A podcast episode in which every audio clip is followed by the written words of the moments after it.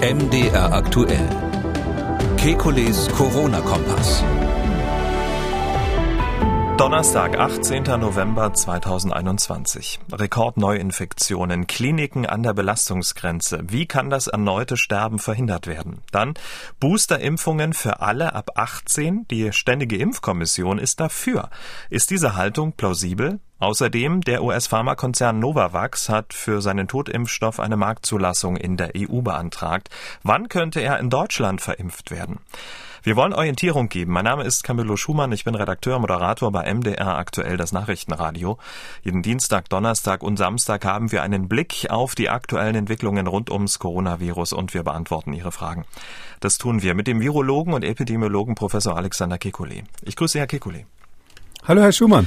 Wir starten mal mit ja, sehr eindringlichen Worten des Präsidenten des Robert-Koch-Instituts, Professor Lothar Wieler. Wir laufen momentan in eine ernste Notlage. Wir werden wirklich ein sehr schlimmes Weihnachtsfest haben, wenn wir jetzt nicht gegensteuern. Und danke Ihnen, dass Sie mir die Gelegenheit geben, das zu sagen. Das ist eine klare Sprache, aber ich kann nach 21 Monaten es auch schlichtweg nicht mehr ertragen, dass es äh, nicht vielleicht erkannt wird, was ich unter anderem sage und wie auch viele andere Kolleginnen und Kollegen. Dankeschön. Der RKI-Präsident gestern bei einer Videoschalte mit der sächsischen Landesregierung zur aktuellen Corona-Situation. Ähm, Herr Kekulé, ertragen Sie es auch nicht mehr, dass auf die Wissenschaft und Experten nicht gehört wurde? Ähm, ja, das ist ähm, ein Teil des Problems. Ähm, das eine ist, dass Politiker ganz oft nicht auf die Experten hören, ja. Ähm, ich meine, die Phasen, wo das so richtig krass war, die haben wir hinter uns. Das ist jetzt nicht im Moment so. Wir haben aber auch das Problem, dass manchmal äh, die Kommunikation nicht ganz optimal ist. Also Herr Wieler sagt jetzt, ähm, er ähm, erträgt es nicht mehr, dass man sozusagen auf ihn und seine Kollegen gehört hat. Andererseits ist ja gerade das 2G-Modell, diese Öffnungen, diese, diese Ankündigung, dass Geimpfte ähm, keinen Beitrag mehr zu, zum epidemischen Geschehen äh, leisten, was das RKI ja ewig gemacht hat. Das ist ja auch die Grundlage der politischen Entscheidungen gewesen. Also auch übrigens der gerichtlichen Entscheidungen. Äh, wenn man sich erinnert, am Anfang gab es ja Klagen gegen 2G von solchen, die sich dann ausgesperrt fühlten. Und da hat zumindest das Verwaltungsgericht Berlin, da habe ich mir die Entscheidung mal ganz genau angesehen, äh, konkret auf diese Aussage des RKI verwiesen, äh, Geimpfte würden keinen relevanten Beitrag zum Infektionsgeschehen mehr, mehr leisten leisten. Hm, das heißt also, ähm, es ist jetzt klar, dass man in so einer Situation, wo es aus welchen Gründen auch immer schiefgegangen ist, so ein bisschen versucht, auf den anderen zu zeigen. Ähm, ich glaube aber, dass da alle Beitrag dran hatten, ähm, einschließlich der Wissenschaftler und im Zweifelsfall wird man wahrscheinlich auch bei uns im Podcast irgendwas finden, was irgendwann mal zu optimistisch war. Das will ich jetzt nicht ausschließen. Es gibt vom Robert Koch Institut ein Modellierungspapier vom 22. Juli, wo exakt die Belegung der Intensivbetten berechnet wurde, die wir genau jetzt haben bei der Impfquote von 75 Prozent in etwa, nämlich bei rund 3400 belegten Intensivbetten. Also es kann doch keiner sagen, er hätte es im Sommer nicht gewusst, was jetzt passiert. Naja, äh, ich weiß, die Diskussion geht in diese Richtung, aber ähm, wissen Sie, das RKI macht Modelle. Das RKI hat äh, in diesem Bericht aus dem Juli, den, den wir, haben wir gar nicht besprochen. Erstens, weil wir da wohl gerade Sommerpause hatten. Zweitens, weil der nicht besonders wichtig war. Das war ein, nur ein Bericht von vielen. Da haben die einfach mal modelliert, was würde passieren, wenn. Und sie schreiben da ganz zu Recht in den Bericht auch rein, ähm, ich meine sogar ein Fettdruck steht drin, Achtung, dies ist keine Vorhersage, sondern das sind nur Modelle, die wir machen ähm, damit man mal so ungefähr sieht, welche Handlungsoptionen, insbesondere in dem Fall, äh, welche Ergebnisse es geben könnte, wenn unterschiedliche Impfquote vorhanden ist in Deutschland. Ähm, das heißt also, das hätte drüber und drunter sein können und niemand hat gesagt, das ist eine Vorhersage.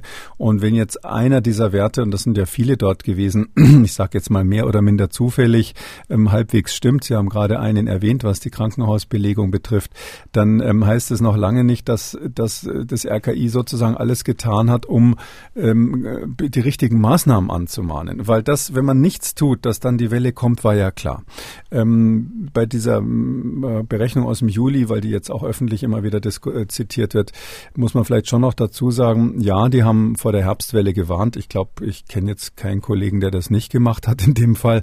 Ähm, aber es ist so, ähm, die haben ja ähm, die Inzidenz natürlich zuerst berechnet, modelliert und dann aufgrund dieser modellierten Inzidenz äh, geschätzt, wie hoch die Krankenhausbelegungen sein würden. So macht man das richtigerweise. Aber wenn man sich das genauer anschaut, sieht man, dass die maximale Inzidenz, die dort äh, vorhergesagt wurde, in der Größenordnung von 140 lag. Und wir wissen alle, wir sind jetzt über 300. Das heißt, äh, wenn jetzt sich manche Leute hinstellen und sagen, ja, das RKI hat es damals schon richtig berechnet, nein, die haben dort eine andere Rechnung gehabt, die zu anderen Ergebnissen kam, die natürlich auch alarmierend war, aber man kann jetzt nicht sagen, dass genau das mhm. vorhergesagt worden wäre. Die wichtige Frage ist doch letztlich, welche Empfehlungen werden dann der Politik gegeben ähm, für die Handlung? Und da meine ich, ist es schon so, dass wir zu wenig strategisch gearbeitet haben, auch die Berater, zum Beispiel die Differenzierung ähm, zwischen der Frage, welche Maßnahme ist notwendig, um gegebenenfalls die Inzidenz zu bremsen auf der einen Seite und welche ist notwendig auf der anderen Seite, um die ähm, Klinikbelegungen und die schweren Erkrankungen ähm, zu reduzieren. Das sind zwei völlig unterschiedliche Paar Stiefel, da haben wir schon öfters drüber gesprochen. Diese Differenzierung hat das RKI nicht besonders deutlich gemacht und man darf nicht vergessen, es ist ja die obere Bundesbehörde im Geschäftsbereich des Bundesgesundheitsministers. Ähm, wenn der Bundesgesundheitsminister sich immer wieder hingestellt hat und gesagt hat, ähm, äh, sinngemäß, ähm, äh, die, die Geimpften spielen keine Rolle für die Pandemie, wir müssen denen alle Freiheiten geben. Er hat sogar gesagt, äh, im, im Herbst wollen wir die epidemische Lage äh, auflösen und solche Dinge ähm, und hat die 2G-Veranstaltungen favorisiert. Ähm, dann kann das RKI nicht sagen, ja, das haben wir alles nicht gehört und was der da oben erzählt, das interessiert uns nicht, sondern da muss man davon ausgehen, dass er, bevor er solche Sachen gemacht hat, natürlich sich von diesen Experten hat beraten lassen, äh, von wem sonst. Und ähm, deshalb finde ich jetzt ist es schwierig, wenn jetzt der RKI-Chef quasi so ein bisschen auf Distanz zu seinem, zu seinem, zu seinem Meister geht. Da müsste er dann wirklich die E-Mails an Herrn Spahn vorlegen, wo er geschrieben hat, du musst das und das machen und Spahn stellt sich dann möglicherweise in die Öffentlichkeit und, und tut's aber nicht. Mhm. Aber Herr Spahn hat ja einen Tag vor diesem, vor, vor der Veröffentlichung dieses Papiers ja selber gesagt, dass er im Herbst von einer Inzidenz äh, von, von 800 ausgeht, wenn das alles so weitergeht. Also da oben wusste man ja offenbar Bescheid, nur ja. man tat nichts. Ja, also das wusste ich gar nicht, dass das tatsächlich ein Tag vorher war, diese berühmte Äußerung. Ähm, da war ich ja optimistischer. Also die, wenn jetzt die 300 gerade geknackt wurde, muss ich sagen, bin ich mit meinem Optimismus da jetzt auch schon gebremst worden. Ähm, möglicherweise wird es ein Spanwinter, wenn wir dann auf die 800 kommen oder ein äh, Stiko-Winter, wenn wir auf die 500 kommen, die die Stiko vorhergesagt hat. Insofern war mein Wetterbericht, wenn, wenn man das überhaupt ernst nehmen will, das war natürlich nie so ernst gemeint, aber wenn man das mal auf die Waagschale legt, muss man sagen, äh, war der möglicherweise noch der optimistischere. Aber wie auch immer ist es so, was ja klar war, ist, wir müssen was tun, um zu verhindern, dass wir wieder einen schlimmen Herbst kriegen. Ich glaube, da hat doch keiner Zweifel dran gehabt und die Frage ist halt, welche Maßnahmen sind die richtigen? Und ähm, dabei meine ich dann schon, dass die auch der wissenschaftliche Ratschlag, ähm, wo auch immer der herkam, das war ja nicht nur nicht nur RKI, die, Bundesregierung und die Minister haben ja noch mehr Berater, der wissenschaftliche Ratschlag so stark auf 2G zu setzen. Und zu sagen, bei den 2G-Veranstaltungen kann nichts passieren. Und, da, äh, und, diese ganze Grundhaltung, wir steuern jetzt auf die Herdenimmunität äh, zu, das ist ja ganz von Anfang an immer gesagt worden, auch von sehr prominenten Virologen, wir werden da eine Herdenimmunität haben, ab so und so viel Prozent ist die Pandemie vorbei. Ähm, das ist ja übrigens auch in dem Bericht aus dem Juli interessanterweise, das habe ich erst jetzt gelesen, steht tatsächlich so ein Satz drin an irgendeiner Stelle, wo äh, ich kann, ähm, darf den vorlesen, die Vorstellung des Erreichens einer Herdenimmunität in Anführungszeichen im Sinne einer Elimination oder sogar Eradikation des Virus ist jedoch nicht realistisch. Da sind die im Juli, ohne dass ich das jetzt an dem Tag bemerkt hätte, komplett von ihrem bisherigen Duktus abgewichen und auch von dem, was alle gesagt haben. Das hätte man aber auch richtig knallhart dann kommunizieren müssen. Da hätte man sagen müssen, passt mal auf, ihr könnt nicht die Freiheiten für Geimpfte so weitermachen. Diese Werbespots, über die ich mich sofort auf aufgeregt habe, die er da habt, wo er, wo er die Leute quasi im Fernsehen zeigt, wie sie wieder Party feiern, weil sie alle geimpft sind. Tausende von Menschen bei irgendeinem Rockkonzert. Äh, das ist die falsche Message. Und ich möchte jetzt mal mutmaßen, ähm, ähm, dass das Robert Koch Institut das vielleicht nicht deutlich genug gemacht hat zum damaligen Zeitpunkt Äh, und wenn sie es deutlich gemacht haben, dann wäre es natürlich wirklich notwendig, das mal rauszuziehen. Wo sind die Belege dafür? Wo sind die Schreiben an den Minister? Und wenn dann wirklich die Politik quasi genau das Gegenteil gemacht hat, dann ist schon die Frage, wie so ein Politiker quasi ähm, oder viele Politiker anders handeln können als ihre eigenen oberen äh, Gesundheitsbehörden. Mhm. Das ist ähm, ja der Blick zurück, Kommunikation äh, in der Pandemie, ein wirklich äh, eine sehr, sehr große Baustelle zu einem anderen ähm, ja, Kommunikationsdesaster. Kommen wir im Laufe der Sendung noch. Schauen wir, Herr Kikuli, auf die aktuellen Zahlen. Die sind spannend, erschreckend. Die deutschlandweite Sieben-Tage-Inzidenz aktuell bei rund 337, 65.000 Neuinfektionen Infektionen wurden im RKI ähm, gemeldet und es ist offenbar auch nicht das Ende der Fahnenstange. Dirk Brockmann, Chefmodellierer beim Robert-Koch-Institut, hat im ARD Morgenmagazin äh, Folgendes gesagt. Momentan äh, besorgt mich die Entwicklung sehr, weil wir in den Kurven, also in dem Inzidenzverlauf bundesweit, aber auch in vielen Landkreisen in Bayern und in Sachsen beispielsweise, dass da noch kein Wendepunkt in den Kurven zu sehen ist. Also man sieht noch nicht, dass es wieder einen Knick gibt, äh, der vielleicht irgendwie ein Maximum ankündigt, das erreicht wird und dass es dann wieder runtergeht. Das sehe ich momentan nicht. Das ist also in dieser vierten Welle ist diese Anstiegsflanke immer noch in der vollen Dynamik und wir wissen ja, dass sozusagen die Hospitalisierung auf den Intensivstationen mit einer gewissen Verzögerung dem folgen und das ist sehr besorgniserregend. Ja, da scheinen die ähm, Prophezeiten 800 äh, vom Herrn Spahn gar nicht mehr so weit weg zu sein. Könnten auch drin sein. Da muss man jetzt dazu erklären, nur weil man heute den Kopf schüttelt und sich fragt, wie konnte das alles sein. Es gab ja da auch die Ansage, auch wiederum des Bundesgesundheitsministers, dass die Inzidenz als, als Parameter ausgedient hat, wenn es um die Steuerung solcher Maßnahmen geht. Und jetzt reden wieder alle von der Inzidenz, einschließlich Herrn Brockmann. Also ähm, ja, also er guckt auf diese Kurve sehr pessimistisch ähm, und sagt, da ist äh, noch kein Wendepunkt. Ähm, Nochmal so kurz Kurvendiskussion, ähm, zehnte Klasse. Ähm, ähm, das, äh, was er da gesagt hat, heißt ja nichts anderes, als dass die Kurve im Moment nicht wieder hinunter, äh, nicht wieder runter geht. Also ein Wendepunkt wäre sozusagen, dass die Kurve wieder runter geht. Und dann kann man sich die Steigerung anschauen. Hat sich die Steigerung verändert? Das wäre dann die erste Ableitung. Da muss man sagen, nur wenn dann ganz geringfügig, aber ähm, entscheidend ist hier die Veränderung der Steigerung, also die, die zweite Ableitung die, die Dynamik, die Dynamik was, genau, was, was ich nehme an, das meint damit Dynamik. Das wollte er natürlich jetzt da im Morgenmagazin, wo man nur 30 Sekunden hat, nicht so ausführlich erklären.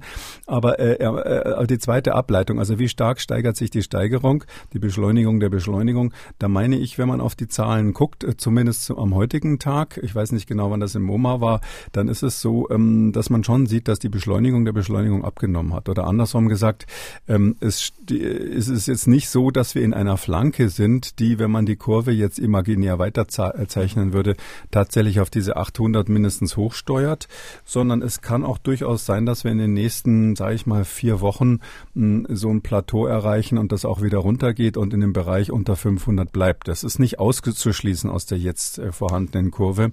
Äh, darauf soll man sich natürlich nicht verlassen, aber ich will damit nur sagen, hm, wir haben, eine, wir haben so eine Dynamik und wir wissen nicht genau, was der Höchstwert sein wird. Ähm, davon hängt es dann auch ab, wie die Belastung im Krankenhaus ist und vor allem, wie breit die Kurve ist. Also ich mhm. habe ja mm, immer mal gesagt, es ist nicht völlig ausgeschlossen, dass wir bis Weihnachten sogar wieder abnehmende Infektionszahlen haben. Ähm, nicht völlig ausgeschlossen heißt natürlich nicht sehr wahrscheinlich, aber möglich und, und die Hoffnung soll man ja nicht aufgeben. Definitiv nicht. Deswegen gibt es auch diesen Podcast, ähm, dass wir alle durchhalten, dann auch noch die nächsten Monate bis, was haben Sie gesagt, Ende Mai, ne? Ende Mai, Ende Mai. Ja. Naja, schauen wir mal. Man braucht ja so eine, so eine, so eine Wurst, die man sich hinhält. Ja, Sie müssen dann mal was, was, irgendwie eine Strafe müssen wir noch erfinden, falls nee, nee. es nicht eintritt. Ja, das wird schon eintreten. Ähm, die 65.000 Neuinfektionen, ähm, heute die 52.000 gestern, das sind die offiziellen Zahlen. Wer diesen Podcast regelmäßig äh, hört, der weiß ja auch, die Untererfahrung Erfassung ist sehr, sehr groß. Ungefähr doppelt bis dreimal so viele Neuinfektionen sind es dann tatsächlich. Darauf hat äh, Lothar Wieler gestern bei dieser Videokonferenz mit der sächsischen Landesregierung auch nochmal hingewiesen und auf diesen Fakt.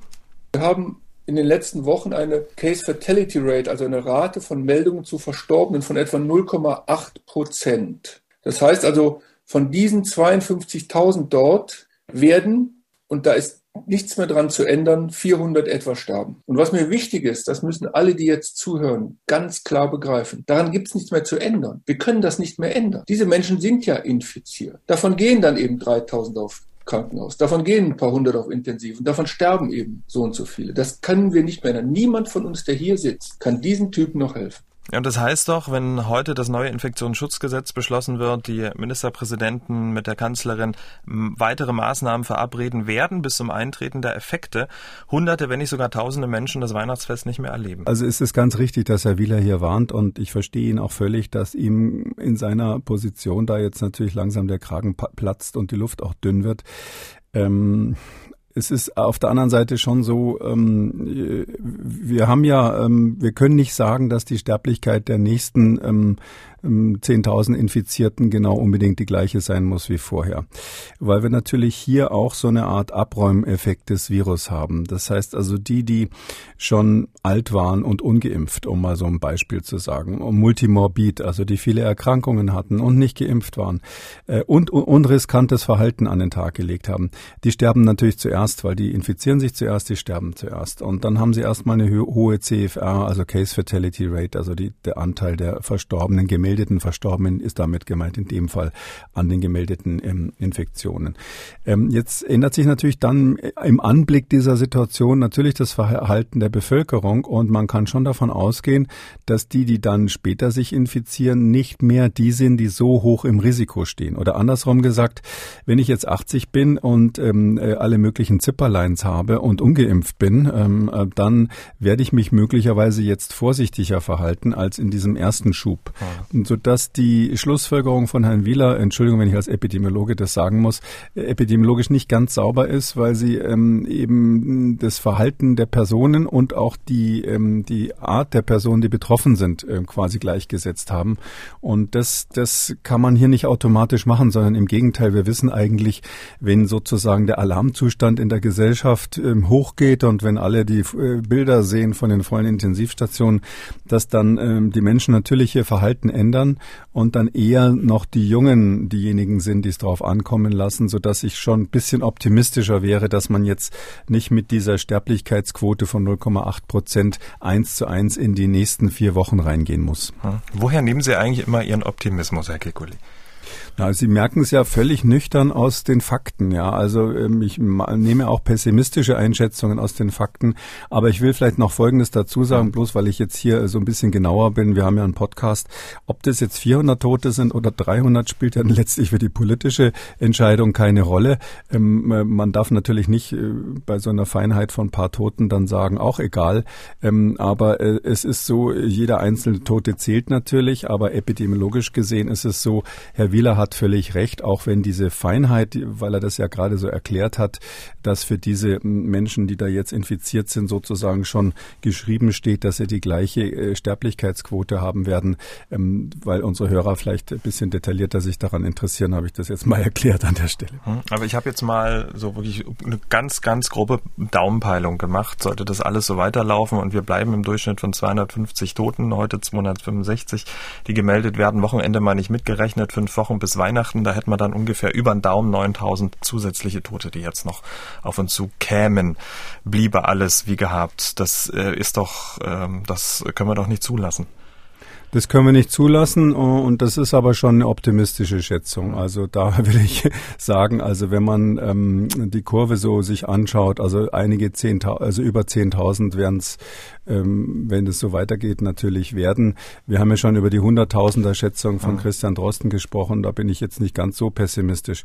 Aber wie auch immer, wir äh, sind in einer Situation und das, das ist mir eben wichtig zu sagen, auch wenn ich mich da möglicherweise wiederhole. Wir müssen jetzt wirklich in den Notfallmodus reingehen. Das heißt, wir können nicht jetzt die, diese grundsätzliche Frage lange diskutieren, wie es äh, leider natürlich dann auch im Bundestag heute der Fall sein wird. Wie fangen wir die Welle wieder ein? Was können wir machen, um die Inzidenz zu äh, bremsen? Wie wichtig ist die Inzidenz noch? Das ist alles gestern, ja. Das Schiff sinkt gerade und wir müssen die Rettungsboote klar machen und nicht mehr diskutieren, warum jetzt äh, was irgendwie vielleicht anders gewesen wäre. Und das heißt, alle, die über 60 sind, brauchen jetzt wirklich ein Notfallprogramm, dass die geboostert werden und wir müssen die Themen, äh, das Thema Altersheim und Infektionsübertragung in den Altenheimen, das müssen wir lösen. Über die Boosterimpfung werden wir im weiteren Verlauf der Sendung auch nochmal sprechen. Wir bleiben mal noch bei der aktuellen Situation. Der Landkreis Sächsische Schweiz Osterzgebirge ist deutschlandweiter Inzidenzspitzenreiter mit rund 1370. Das ist eine unfassbare Zahl. Man fragt sich, wie kann das eigentlich sein? Eine Antwort, logisch, die niedrige Impfquote Sachsen hat die niedrigste Impfquote von allen Bundesländern. Schauen wir uns mal die Sieben-Tage-Inzidenz im Landkreis Sächsische Schweiz Osterzgebirge mal ein bisschen genauer an. Herr Kikole, erklären Sie uns doch mal, wie wir mit dieser 1370 jetzt umgehen müssen. Also welche Parameter wir auch ähm, ja, beachten müssen, um diesen Extremwert zu interpretieren. Denn Inzidenz ist ja nicht gleich Inzidenz. Man muss sich das so vorstellen. Wir haben ja immer dieses Phänomen, dass wir jetzt plötzlich in so Landkreisen typischerweise diese äh, Weltraumzahlen haben, astronomischen Zahlen haben, was die, was die Inzidenz betrifft. Dass das in so Landkreisen auftritt, hängt natürlich zum Teil mit der, sage ich mal, ähm, informativen Abgeschlossenheit ähm, der äh, Landbevölkerung in manchen Regionen zusammen, nicht? Also die sind natürlich jetzt nicht so, dass sie alle jetzt äh, Drostens oder meinen oder andere Podcasts hören und sich überall über wissenschaftliche Sachen informieren. Die haben auch anderes zu tun und die leben dann in so anderen Wahrheiten. Die sagen halt, Mensch, äh, ich bin hier auf dem Land, ich esse gesund. Ähm, meine Mutter ist auch mal an Influenza erkrankt und hat es einfach so überstanden und die haben so ihre, die, die machen haben, setzen andere Bezüge, die eher so mit ihrem täglichen Leben zu tun haben und die in 99 Prozent der Fälle ja auch richtige Entscheidungen dann hinterher nach sich ziehen. Und ähm, ich glaube, dass man hier viel noch mit Aufklärungsarbeit machen kann, aber der Punkt ist der, die haben viele Kontakte miteinander. Das ist eine kleine, äh, kleine Gemeinde. Und wenn sie jetzt ähm, mit einer, der Nenner sozusagen klein ist bei der Inzidenz, also es das heißt ja immer pro 100.000 und mhm. wenn sie jetzt nur 10.000 Einwohner haben, dann haben sie ganz schnell eine hohe Inzidenz und der andere Effekt ist, dass die natürlich dort eher eine soziale Gruppe sind. Also wenn Sie so ein Dorf haben mal, da ist es eher so, dass jeder mit jedem potenziell Kontakt hat, wenn es da, was weiß ich, nur einen Metzger gibt oder ähnliches.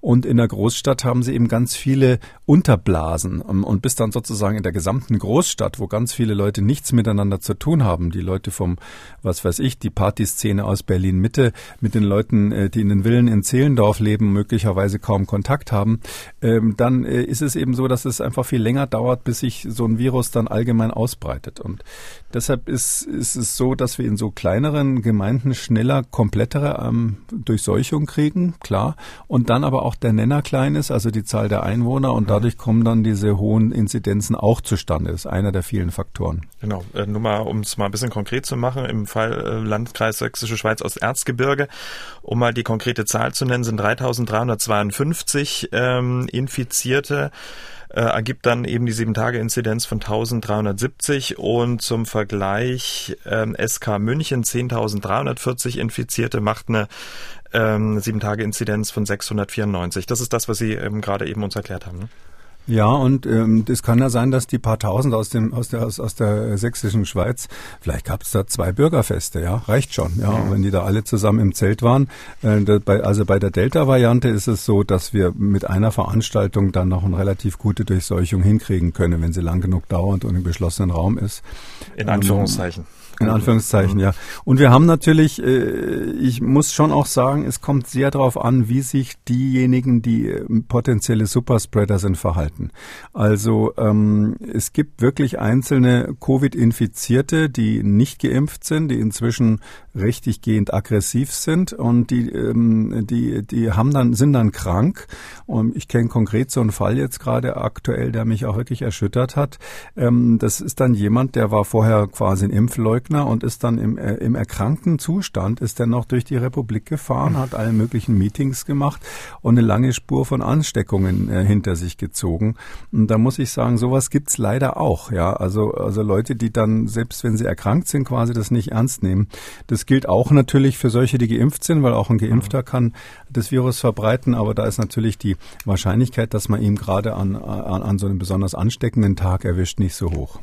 Wir wissen ja, dass ähm, die Mehrheit der Menschen, die nach einer Infektion auf der Intensivstation landen, Menschen sind, die eben nicht geimpft sind. Es gibt aber auch Menschen, die Trotz einer Impfung dort landen aktuell sind das so ungefähr rund 45 Prozent, also der Menschen, die tatsächlich dann auf einer Intensivstation äh, dann sind. Ähm, Im Vergleich zu allen, die dort gelandet sind, sind 45 Prozent eben geimpft. Einige Stimmen nehmen das dann zum Anlass zu sagen, seht her, die Impfung, die wirkt ja nicht.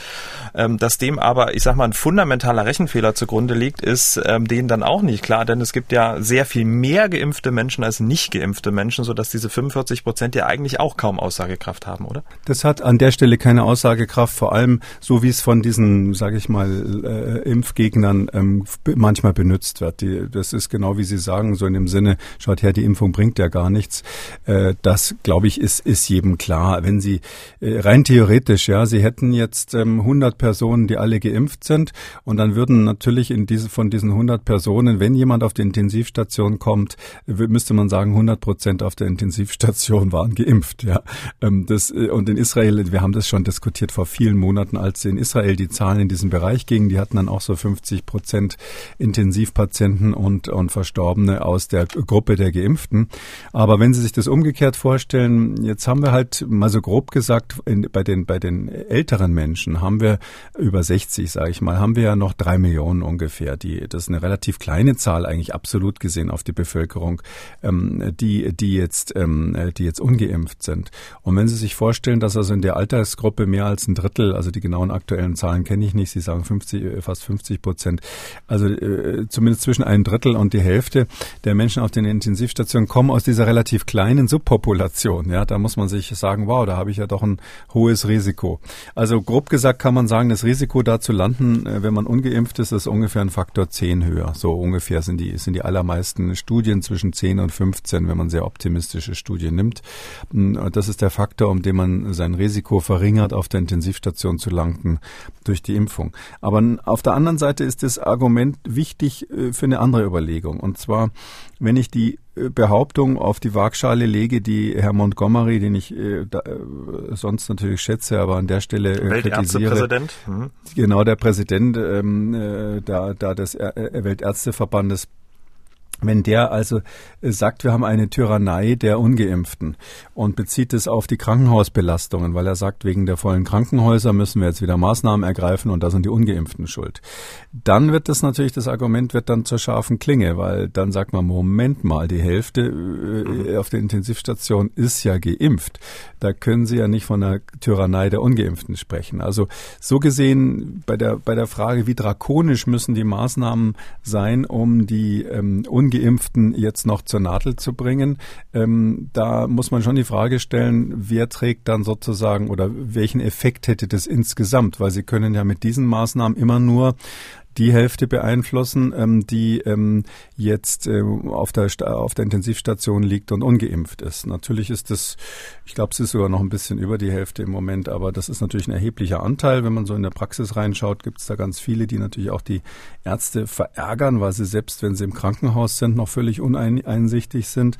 Ähm, aber da muss man aufpassen, dass einem da nicht sozusagen emotional die Pferde durchgehen, sondern wir müssen hier äh, ganz nüchtern eben draufschauen und sagen, wie können wir die Krankenhausbelastung reduzieren. Und dazu gehört eben insbesondere auch ähm, diesen Wahnsinn mit den äh, völlig unkontrollierten 2G-Veranstaltungen zu beenden. Und das sind ja Leute, wenn Sie so wollen, die noch uneinsichtiger sind. Ja, weil die sagen ja, Moment mal, jetzt habe ich mich doch geimpft, jetzt habe ich doch alles gemacht, jetzt habe ich doch gemacht, was mir gesagt wurde. Jetzt bin ich auf die Party gegangen und jetzt liege ich trotzdem hier. Also da äh, glaube ich nicht, dass es einfacher ist, diesen Leuten zu erklären, dass sie jetzt Maske tragen und eigentlich einen Fehler gemacht haben. Schauen wir uns mal an, wer trotz Impfung ein erhöhtes Risiko hat, an einer Infektion zu sterben. Es gibt eine aktuelle äh, schottische Studie zur Charakteristik dieser Patienten. Und welche Parameter sind denn nun entscheidend, dass man trotz Impfung ähm, an einer Corona-Infektion auch sterben kann? Ja, das ist diese sogenannte EVE-2-Studie. Für die, die das nochmal nachschauen wollen, wir haben die schon mal besprochen, weil die, die Schotten haben da quasi so eine permanente Surveillance, eine Überwachung, wo sie ähm, so ähnlich wie, wie wir das aus England kennen und wie es auch in den USA zum Teil gibt, wo sie eben ähm, kontinuierlich so eine Kohorte quasi ähm, äh, sich anschauen. Ähm, und ähm, da haben sie eben ähm, äh, insgesamt festgestellt, bei der, bei der Untersuchung, die sie da gemacht haben, der Stichtag war da am 18.08., ähm, äh, also schon im Sommer, und da haben sie ähm, festgestellt, dass insgesamt 236 Geimpfte verstorben sind. Ähm, bisschen mehr bei AstraZeneca, aber der Unterschied war jetzt nicht so deutlich. Die hatten BioNTech und AstraZeneca Impfungen und haben eben dann ausgerechnet, wie groß ist die Wahrscheinlichkeit eben ähm, zu sterben sozusagen. Und das, das ist eben ganz interessant, wenn Sie die gesamte Gruppe anschauen von 65 bis 79 Jahre, also ältere in dem Fall im weitesten Sinne, hat man doch noch einen ganz guten Effekt der Impfung. Es lagen nämlich dann 64 von, von 10.000 sind dann gestorben von den Ungeimpften und nur 4,2 von 10.000 von den Geimpften, also 64, 4,2. Da ist also so ein Faktor von 15 ungefähr drinnen. Also das ist schon sozusagen im, optimalen Bereich. Vorhin habe ich gesagt 10 bis 15. Das ist, ist also hier so, dass, die, dass, dass das sogar Richtung 15 geht. Das wird noch deutlicher, wenn Sie nur die Gruppe der über 80-Jährigen rausnehmen. Und diese Altersverteilung ist eben ganz entscheidend. Da ist es so, dass 14 über 18, 80-Jährige von 10.000 gestorben sind, von denen äh, die geimpft waren und 420 von denen, die ungeimpft waren. Und das entspricht eben einem Faktor von 30 ungefähr. Also da ist der Schutz dann 30 mal höher. Also haben sie 30 mal geringeres Risiko, ähm, ähm, ähm, an Covid zu sterben, wenn sie geimpft sind. Also ähm, und dann vielleicht nochmal eine andere Gruppe, die interessant ist, dann eben die Jüngeren, 18 bis 64, weil wir dann quasi schon die Biege machen zu der deutschen Diskussion aktuell. Da ist es so, ähm, dass der Faktor, also die Schutzwirkung nur noch 3,9-fach ist. Also 3,9-fach weniger äh, Sterbensrisiko haben sie in der Altersgruppe bis 64, wenn sie, ähm, wenn sie geimpft sind. Was heißt es? Das, und, und dann natürlich zusätzliche Risikofaktoren waren auch ein ganz wichtiges Ding. Fast alle, die da gestorben sind, hatten weiß, weitere Faktoren. Also der durchschnittliche, das Durchschnittsalter derer, die überhaupt gestorben sind, war bei 80 Jahre. Äh, die gestorben sind trotz Impfung, also der Median, um ganz genau zu sein. Und 97 Prozent von denen hatten mehrere zusätzliche sogenannte Todesursachen, weil da wurden immer die Todesursachen in den entsprechenden Registern eingetragen.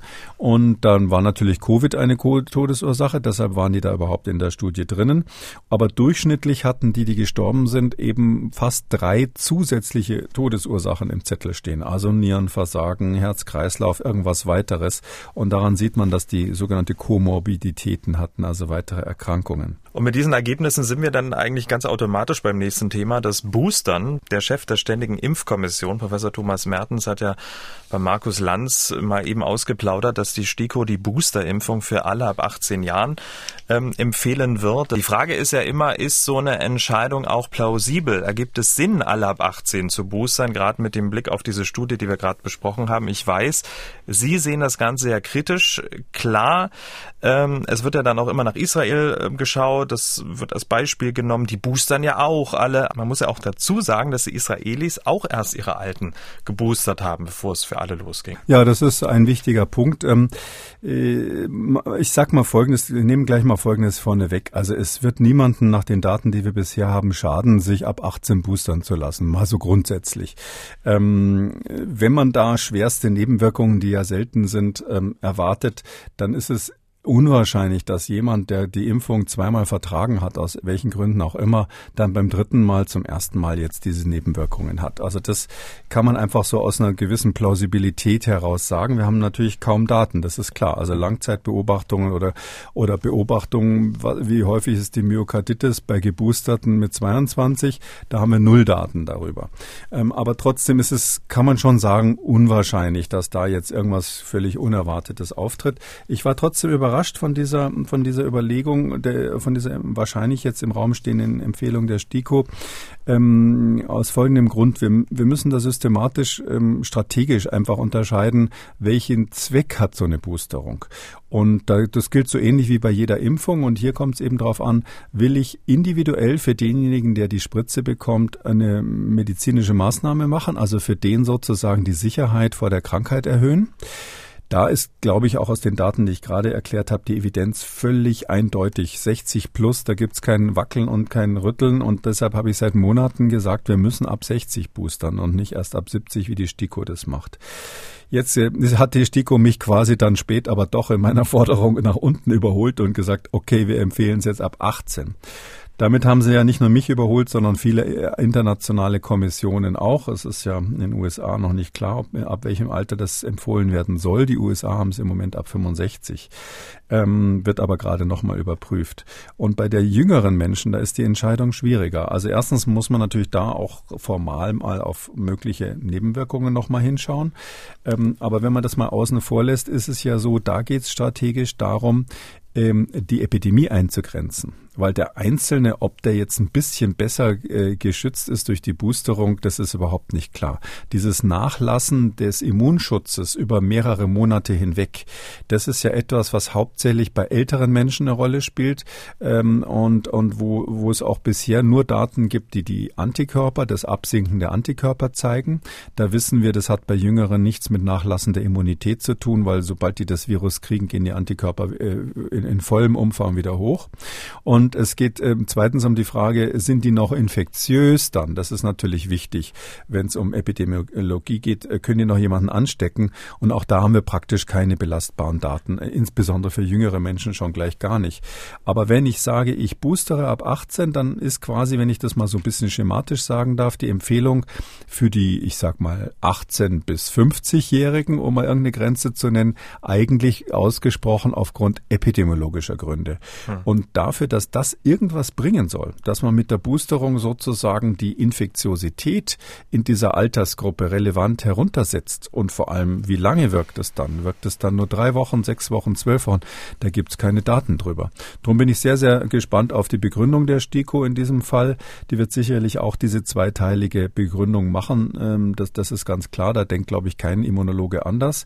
Aber ähm, wie sie vor allem für die untere Altersgruppe da die Begründung machen, weil, weil nur zu sagen, äh, die EMA hat es nun mal empfohlen, also die Europäische Arzneimittelbehörde ist ja da vorgeprescht und hat diese Empfehlung ausgegeben. Und deshalb wollten wir da keine, sage ich mal, abweichende Meinung äußern, weil wir sowieso schon angezählt waren, weil wir sowas ähnliches schon mal bei den Jugendlichen gemacht haben.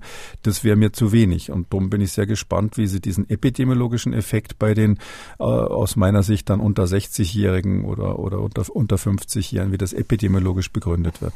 Also zum einen hat er ja Professor Mertens da bei Lanz gesagt, ab 18 und in derselben Sendung hat er gesagt, dass bisher nur 11 Prozent der über 60-Jährigen geboostert sind.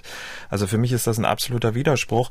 Das eine ähm, sozusagen äh, kritisieren, dass es noch so wenig sind äh, der über 16-Jährigen, die geimpft sind, aber im gleichen Atemzug zu sagen, ja, aber eine Boosterimpfung für alle. Das ergibt aus meiner Sicht überhaupt keinen Sinn. Warum man nicht das eine erstmal abschließt, bevor man das andere macht.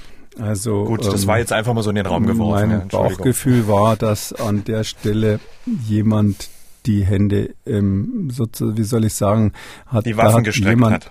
die Waffen gestreckt. Danke, ich habe gedacht, genau danach habe ich gesucht.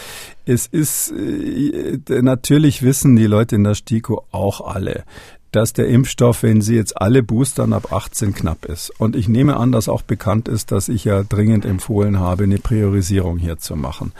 Jetzt ist es auch bekannt, dass das Wiederaufbauen der Impfzentren nicht so hoppla hopp geht. Und, und, und ähm, ähm, Herr Mertens hat ja völlig zu Recht gesagt, dass wir diese Booster, Boosterlücke zusätzlich zu, der, zu den drei Millionen Impflücke über 60 haben.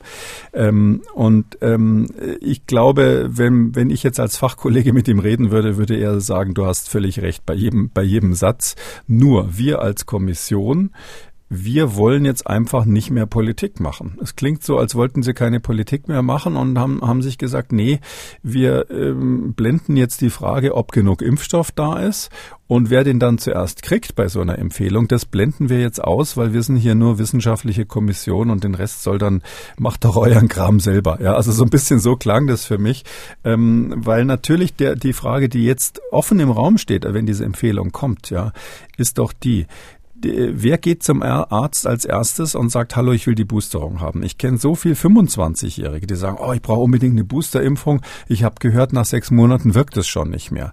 Ähm, das ist ja völliger Quatsch, ja, sondern es wirkt bei denen nicht mehr, die alt sind, die angezählt sind vom Immunsystem und zwar insbesondere wirkt es nicht mehr, dass es richtig äh, schützt vor schwerer Erkrankung. Da gibt's ja auch diese Klarlit-Studie, die ich meine, die wir schon mal besprochen haben, aus Israel, die jetzt auch viel zitiert wird. Die ähm, Klarlit ist dieser große Versicherer, die haben eben festgestellt, dass ähm, bezüglich schwerer Verläufe, also Krankenhauseinweisung, äh, diese Boosterimpfung, wenn man sie bei Menschen, die mindestens fünf Monate vorher ähm, die vollständige ähm, ähm, Comirnaty-Impfung hatten, also ähm, ähm, äh, Pfizer-BioNTech-Impfung hatten, dass bei diesen das einen sehr deutlichen Effekt hat. Also ohne Frage, da ist die Vaccine Efficiency, wie wir sagen, also die Wirksamkeit des, äh, des Impfstoffs so bei 80 Prozent bezüglich äh, Verhinderung von Todesfällen und bezüglich Einweisung in Krankenhäusern noch höher. höher. Also das ist ohne Frage. Aber die, die, die, die Frage ist doch, wer kriegt's dann jetzt in Deutschland? Und ich habe einfach Angst, dass wir ähm, keine Ahnung, wie die Vorräte sind, äh, keine Ahnung, wie die Kapazitäten bei den Ärzten sind, auch keine Ahnung, ob das jetzt bundesweit mit den Impfzentren so schnell wieder klappt. Aber wir haben jetzt diese vierte Welle. Wir haben jetzt diese Katastrophe und äh, wie Herr Wieler richtig sagt, da werden Menschen in kurzer Zeit jetzt sterben. Und um das zu verhindern, müssen wir eben, ich habe schon mal gesagt, in den Blaulichtmodus umschalten. Das heißt also, wir müssen die jetzt impfen. Und, und das hat keinen Sinn, wenn die STIKO sagt, ja, jeder ab 18 darf jetzt antreten zum Boostern. Das ist völlig wirkungslos. Darum hätte ich mir eine ähm, fokussiertere Empfehlung äh, gewünscht. Hm. Und ähm, es herrscht, herrscht ja beim, beim Boostern bisher bei den, bei den Ärzten noch so eine gewisse Zurückhaltung. Man muss auch natürlich zur Verteidigung sagen, dass die Ärzte jetzt wieder sehr, sehr volle Praxen haben, die ähm, Atemwegserkrankungen, die wegen der äh, Maßnahmen ja in der letzten ähm, Saison nicht da waren, die sind ja jetzt mit voller Wucht auch äh, zurück oder kommen zurück. Und da klingt es ja auch fast wie Hohn, wenn NRW-Gesundheitsminister Karl-Josef Laumann zu den Ärzten sagt, statt Golfplatz am Samstag bitte impfen am Samstag. Immerhin würden die Ärzte am Wochenende pro Impfung 36 Euro erhalten. Das ist also auch nochmal ein Schlag ins Gesicht für die, die ohnehin viel zu tun haben. Also den Laumann muss man sich dann natürlich dazu vorstellen. Das stimmt. Das ist ein ganz netter Kerl und der sagt öffentlich, und darum darf ich hier auch sagen, immer, der sagt immer, ich bin ein Bauernsohn und ja. denke auch so und ich will, dass Menschen wie ich auch Politik machen. Und ich verstehe das, dass aus seiner Perspektive, dass natürlich, er denkt, dass die Ärzte so drauf wären. Das war bestimmt auch mal vor 50 Jahren. Ich kenne auch paar Kollegen, die haben angefangen zu studieren, weil sie gedacht haben, dass sie am Schluss ähm, zur Golfspielerfraktion gehören. Aber das Faktum ist leider, dass schon, schon in meiner Kohorte, ja, das irgendwie abgeschafft wurde. Es, ich kenne ganz viele jüngere Arztfamilien, die sind äh, nach dem zweiten Kind aufs Land gezogen aus der Großstadt, weil sie sich die Miete nicht mehr leisten konnten. Also Golfplatz eher so als als Golfplatz ähm, und und, und genau. Rasenab Golfplatz Wart äh, als Nebenbeschäftigung, um ums Geld noch reinzubringen. Nee, aber Spaß beiseite. Also natürlich müssen wir impfen, aber die die Politik muss natürlich die Strukturen dafür schaffen äh, und dass die Ärzte zum Teil so vorsichtig sind. Vielleicht will ich noch eine Information geben, die, die nicht so bekannt ist.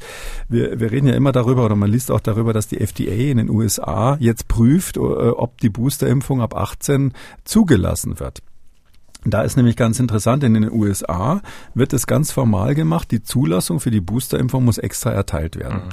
Und bei der Europäischen Arzneimittelbehörde hat man diesen Schritt, da eine extra Zulassung zu machen für diese geänderte Applikation, das hat man einfach mal schnell übersprungen, obwohl ja bei der Boosterung die Dosis reduziert wird. Zumindest bei Moderna wird ja nur noch die Hälfte gegeben. Und ähm, das ist ja schon etwas erstaunlich, dass man da keine eigene Zulassung bei der EMA hatte. Da haben sich die Juristen lange hin und her gestritten und jetzt gibt's äh, kann man im Web äh, nachlesen, gibt's vom Paul-Ehrlich-Institut die Informationen, fast wörtlich sage ich es jetzt aus dem Kopf, das Paul-Ehrlich-Institut und das Bundesministerium der Gesundheit äh, sind der Auffassung, dass man rechtlich die Zulassung ähm, ähm, der EMA auch beziehen darf auf die Boosterung. Also, hm, also anders als in den USA hat man gesagt, wir nehmen das einfach mal als Genehmigung. Und in diesem, in dieser doch irgendwie etwas grauen Zone, wo der normale Weg äh, erst äh, genehmigt die EMA was ganz offiziell, also auch die Boosterung und dann im nächsten Schritt wird's wird sozusagen empfohlen, wo man das so ein bisschen abgekürzt hat. Ähm, ähm, an der Stelle, dass dann die Ärzte sagen, äh, ich weiß ja nicht genau, äh, ob ich das machen darf oder nicht, kann ich zum Teil nachvollziehen. Da müsste, wird jetzt natürlich, wenn die STIKO ihre Empfehlung rausgegeben hat, wird's klarer sein und dann wird es eine klare Ansage geben, dass man das machen darf und machen soll. Und Professor Wieler, Präsident des Robert-Koch-Instituts, hat wegen der schleppenden Booster-Impfung auch Folgendes angeregt. Wir hören mal kurz rein. Es muss jetzt Schluss sein, dass irgendwer irgendwelchen anderen Berufsgruppen aufgrund von irgendwelchen Umständen nicht gestattet zu impfen. Wir sind in einer Notlage und in einer Notlage muss man bestimmte Dinge großzügig gestalten. Darum bin ich hier ganz klar dafür, dass unter anderem Apotheker impfen sollen. Sehen Sie das auch so? Ja, da gab es ja schon vor ewig langer Zeit die ähm, diesen, dieses, diesen Vorstoß. Ich habe damals auch mit diesem Bundesverband der Apotheker da Kontakt gehabt. Da ging es um Impfung und äh, Schnelltests. Ähm, alles, was diese Apotheker machen in Deutschland und was die machen wollen, und die sagen schon länger, dass sie impfen wollen. In der Schweiz geht das ja auch. Ähm, da ist natürlich jedes Mal immer der deutsche Ständestaat vor. Und da geht's dann um die Pfründe, gerade um diese waren 36 Euro am Wochenende. Ja, die Frage ist am Ende, wer kriegt sowas? Und ähm, da sind die Verbände äh, sehr stark dann immer für ihre eigene Klientel äh, dafür zu sorgen, dass die anderen das nicht machen dürfen. Also Sie sind klar dafür, dass auch ähm, die Apotheker ja. die Boosterimpfung jetzt machen oder grundsätzlich? Natürlich, äh, also die müssen natürlich das eine Ausbildung dazu machen. Ich würde es jetzt nicht jedem Apotheker empfehlen. Viele werden es auch nicht machen wollen, weil sie wissen ja, nach der Impfung müssen sie die m, hm, Personen dann 15 Minuten äh, überwachen. Sie müssen das ganze Equipment haben. Also ich habe ja lange Impfsprechstunde gehabt. Da hatten wir dann tatsächlich äh, unter dem äh, unter der Liege immer so einen Notfallkoffer mit Defibrillator und allem stehen, weil irgendeiner kriegt mal einen anaphylaktischen Schock. Das ist ist bei jeder Impfung so, ganz, ganz selten. Aber da müssen sie natürlich dann schnell sein, müssen eine erste Hilfe drauf haben äh, und, und der Notarzt muss schnell kommen. Und äh, wenn das alles passiert, wird, wird das normalerweise überlebt. Also das ist jetzt heutzutage in Deutschland ganz selten, dass man an sowas stirbt. Aber dann, das ist dann ist schon ein bisschen so, sage ich mal, eine Stresssituation für alle Beteiligten. Und deshalb glaube ich, dass Apotheker da ähm, natürlich einen entsprechenden Kurs machen müssen. Aber die, die das machen wollen und die das tun, ähm, da wäre das richtig, das zuzulassen. Vielleicht noch ein Hinweis. Ich höre so, also ich glaube, dass das auf der Zeitschiene, wir sprechen jetzt ja wirklich von einem Problem, das wir in den nächsten Wochen lösen müssen. Könnte es sein, dass diese ganze Schiene, ähm, der, jetzt die Apotheker da einzubinden, wie ich Deutschland so kenne, zu lange dauern wird? Hat keinen Sinn, wenn wir das dann Mitte Januar ähm, am Start haben. Das ist dann zu spät. Bei den Ungeimpften gibt es ja auch noch viele Menschen, die auf einen anderen Impfstoff warten. Sie wollen eben nicht äh, mit einem mRNA-Impfstoff oder mit einem Vektorimpfstoff sich impfen lassen. Viele Menschen setzen in einen traditionellen Totimpfstoff großes äh, Vertrauen oder große Hoffnung. Und diese Hoffnung werden jetzt genährt, denn der US-amerikanische amerikanische Hersteller Novavax hat gestern bei der EMA, den, der Europäischen Arzneimittelbehörde, eine Zulassung beantragt. Ähm, Herr Kikuli, können sich die deutschen Impfwilligen Hoffnung machen, vor Weihnachten noch so einen Novavax-Peaks zu bekommen? Ja, also ja. vorhin habe ich gesagt, hoffen soll man ja immer.